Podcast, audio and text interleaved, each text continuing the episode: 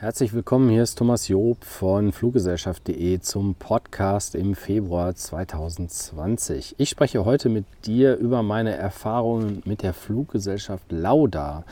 Die hießen ja vorher mal Lauda Motion, das sieht man auch in der URL, also in der Webadresse noch, aber der eigentliche Name ist jetzt Lauda. Ich bin jetzt im Februar 2020 mit denen auf die Kanarischen Inseln geflogen. Und wie du wahrscheinlich mitbekommen hast, äh, waren da rundherum schwere Wetter. Ähm, der Sturm Sabine ist äh, nach Deutschland gekommen. Und äh, das war für mich eigentlich ein Grund, erstmal zu gucken, ob mein Flug überhaupt geht und wie ich herausfinde, dass das Flugzeug tatsächlich morgens um 6 Uhr in Düsseldorf abhebt und nach Teneriffa dann fliegt. Ja, was habe ich gemacht? Ich war an dem Tag zuvor in Düsseldorf, sogar in der Nähe des Flughafens, konnte von meinem Zimmer aus den Tower sehen, habe zwei Stunden die Webseite flightradar24.com offen gehabt, um zu sehen, ob die Maschinen an dem Abend denn reinkommen. Das konnte mir dann ja hoffentlich einen Hinweis darauf geben, ob ich am nächsten Morgen wegfliegen kann. Und wie es äh, so sein sollte, äh, fünf Maschinen von Lauda sind in Düsseldorf stationiert. Und in diesem Sturm Sabine gab es so viele Böen und äh, Crosswinds, dass von diesen fünf Maschinen nur drei Stück an dem Abend tatsächlich in Düsseldorf gelandet sind. Zwei sind, ähm, ja, von den zwei, die nicht gekommen sind, ist eine nach Nürnberg ausgewichen. Die hat also versucht, in Düsseldorf zu landen. Ich habe aber, bevor Flightradar das angezeigt hat, schon in echt gesehen, dass die Maschine durchgestartet ist. Und dann, der glaubt, nach dem zweiten Versuch ging es dann Richtung Bayern, Frankenland. Dann ist die in Nürnberg gelandet und die andere Maschine ist gar nicht erst weiter bis nach Nordrhein-Westfalen gekommen, sondern die ist gleich von Marrakesch aus bis nach Stuttgart geflogen. Somit war also am nächsten Morgen das Roulette-Spielchen, wer fliegt und äh, kommen wir weiter. Interessant zu sehen war, bereits abends in der Ryanair-App, denn Lauda arbeitet ja mit Ryanair zusammen, konnte man sehen, dass der Flug immer noch auf grün war, also geplante Uhrzeit, Abflug 6.05 Uhr oder sowas.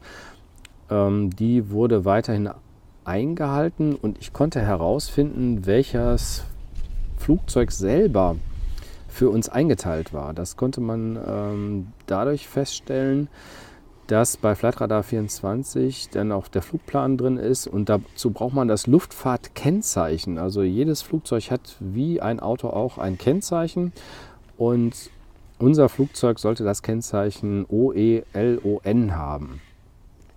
Also Lima, Oscar, November, wie man in der Flugzeugsprache abkürzt. Und mit diesem Luftfahrtkennzeichen OE minus LON kann man also und dem Flug, also Fluggesellschaftsnamen Lauda kommt man recht schnell bei Google auf die Seite planespotters.net und erfährt so einiges über das Flugzeug selber. Zum Beispiel, dass es 13 Jahre alt ist, der Vorbesitzer Cebu Pacific aus den ähm, Philippinen war. Das ist also die ganze Zeit da in Ostasien rumgeflogen vorher. 13 Jahre alte Maschine und dass die auch eine Konfiguration von 180 Sitzen in der Y-Klasse hat. Das ist ein Code, dieser eine Buchstabe Y steht für Economy Class.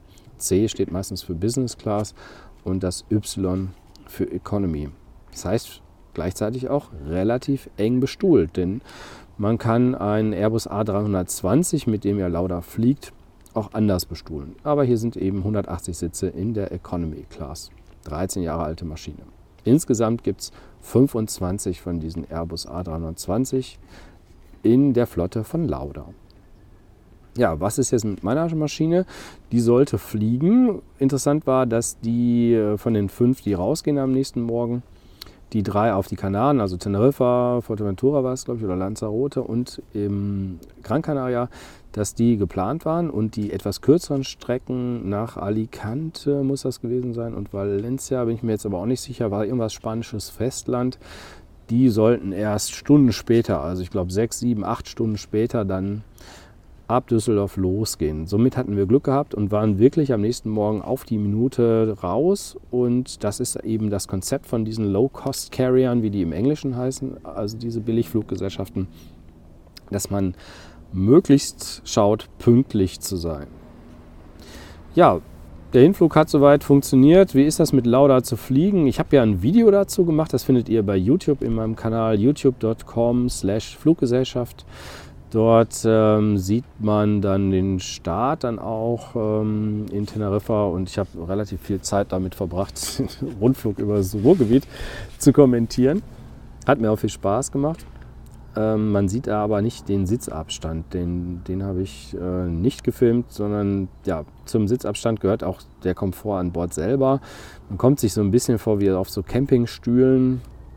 Das ist also nicht so idealst gepolstert. Das ist ein vier- bis fünfstündiger Flug, je nach Flugrichtung und Rückenwind. Ja, ähm, ich sag mal, ich fühlte mich tatsächlich in den etwas älteren Boeing 737-800 von der Ryanair vom Platzgefühl besser aufgehoben als in diesem eng bestuhlten Airbus A320 von der Lauda. Also da weiß ich nicht, das hat nichts mit dem Konzept zu tun, was der ursprüngliche Namensgeber Niki Lauda, der 2019 verstorben ist, der hatte in den 80er Jahren die Fluggesellschaft Lauda Air gegründet und da war es ähm, ja, eine Mischung aus Mittelstrecken- und Langstreckenflugzeugen, die zu günstigen Preisen relativ viel Komfort anbieten sollten. Das ist jetzt also hier bei Lauda nicht der Fall. Das ist einfach eine Ryanair in Rot. Ja, also die ähm, Flugbegleiter sind äh, in Rot eingekleidet, so ähnlich wie man das von der Austrian kennt. Hat aber auch gar nichts mit Austrian Airlines zu tun. Und das ganze Konzept, also die Flugbuchung selber, findet ja meistens dann auf der Ryanair-Lauda-Webseite statt und die ist ja eins zu eins einfach nur in anderer Farbe dargestellt. Was gut ist, ist halt die App. Die sollte man sich runterladen, denn da ist dann auch die Bordkarte hinterlegt. Da braucht man nicht noch einen Papierausdruck. Und ähm, ja, ich finde die eigentlich relativ werbefrei. Und da schafft es die Fluggesellschaft nicht, so viel äh, Zusatzgeschäft noch äh, unterzubringen, dass man da genervt ist, wie das auf der Webseite eigentlich ist. Deswegen ist die App von Ryanair recht empfehlenswert, um damit ja, zum Flugsteig zu gelangen. Gibt es noch zu sagen? Ähm, bei den spanischen Flughäfen, das als kleiner Tipp für euch, kann man sagen, dass hinter der Sicherheitskontrolle ja, so kleine Wasserständer, Wasserspender stehen. Das heißt also, man kann dort kostenlos Wasser abzapfen. Macht Sinn, wenn man dann nämlich eine leere Flasche mit durch die Sicherheitskontrolle nimmt. Ja, man darf ja eigentlich keine Flüssigkeiten mitnehmen mit mehr als 100 Milliliter Fassungsvermögen. Macht aber nichts, äh, wenn ihr eine 0,5 oder 1 Liter Flasche mitnehmt, die leer ist. Und da hatten wir sogar eine Glasflasche dabei und eine Plastikflasche. Ging alles durch die Sicherheitskontrolle durch und dann haben wir das aufgefüllt an diesen Wasserspendern. Gleichzeitig könnt ihr an den Automaten auch ähm, Getränke ähm, kaufen, mit Karte sogar bezahlen. Eine Cola oder so ein Fanta kosten 0,5 Liter um die 3 Euro, 2,95 oder sowas. Und ein Wasser ist aber an den spanischen Flughäfen für 1 Euro zu haben. Also das habe ich auch schon an anderen spanischen Airports erlebt. Ist so eine Vorgabe von der AENA wahrscheinlich, der spanischen Flughafenbehörde oder Flughafengesellschaft. Und dass man da kostengünstig Wasserflaschen bekommt oder eben kostenlos abzapfen kann. Dann muss man das nicht so, irgendwie, mancher mag das ja nicht so auf Toilette, dann irgendwie mit diesen kleinen Wasserhähnen da rumzufummeln. Das wäre meine Empfehlung. Gleichzeitig empfehle ich auch in eurem Supermarkt des Vertrauens oder Drogeriemarkt des Vertrauens, DM oder Rossmann, dass ihr da mal hingeht und da ähm, solche Desinfektions... Äh, kauft. Die gibt es auch bis 100 Milliliter für einen kleinen Preis. Ich glaube, unter 1 Euro liegt das auch. Dass man sich die Finger auch desinfizieren kann. In Zeiten von diversen Viren, die durch die Welt jetten, ist das, glaube ich, sinnvoll. Ne? Das wären so meine Tipps ähm, zu Lauda selber. Okay, ist ein Billigflieger. Wenn ihr das mal vergleichen möchtet mit TUI Fly oder Condor, dann ist immer eben Preis-Leistungs-Vergleich. Da ist nichts erstmal mit dabei. Im billigsten Tarif ist kein Gepäck dabei. Das sind die gleichen Handgepäcksregeln wie bei Ryanair. Das heißt, nur so ein ganz, ganz kleiner Rucksack ist kostenlos inklusive. Wenn ihr dann den normalen Handgepäck-Trolley 55 cm Höhe mitnehmen möchtet, dann müsst ihr 10 Euro extra bezahlen. Dann bucht man am besten gleich Priority und zwei Handgepäckstücke. Und fliegt dann mit, ja, dann kann, hat man eigentlich genug für eine Woche Urlaub. Wenn es dann länger gehen soll, sollte man vielleicht auch einen Koffer dazu buchen. Ähm, ja, billig ist Lauda, genauso wie Ryanair. Condor und TuiFly schätze ich persönlich etwas teurer ein. Dafür hat man da vielleicht auch etwas besseren Sitzkomfort. Müsst ihr selber wissen. Auf Sicherheit wird bei den Billigfliegern genauso viel Wert gelegt, habe ich den Eindruck. Was mich gewundert hat, die Maschine ist dann in Teneriffa verspätet reingekommen und unsere sollte schnell rausgehen. Da blieb also nicht viel Zeit für die Reinigungskräfte, die Maschine noch großartig da sauber zu machen. Man hatte den Eindruck, das ging alles husch husch, damit die verlorene Zeit relativ schnell wieder aufgeholt wird. Ja, also guckt euch das Video gerne mal bei YouTube an.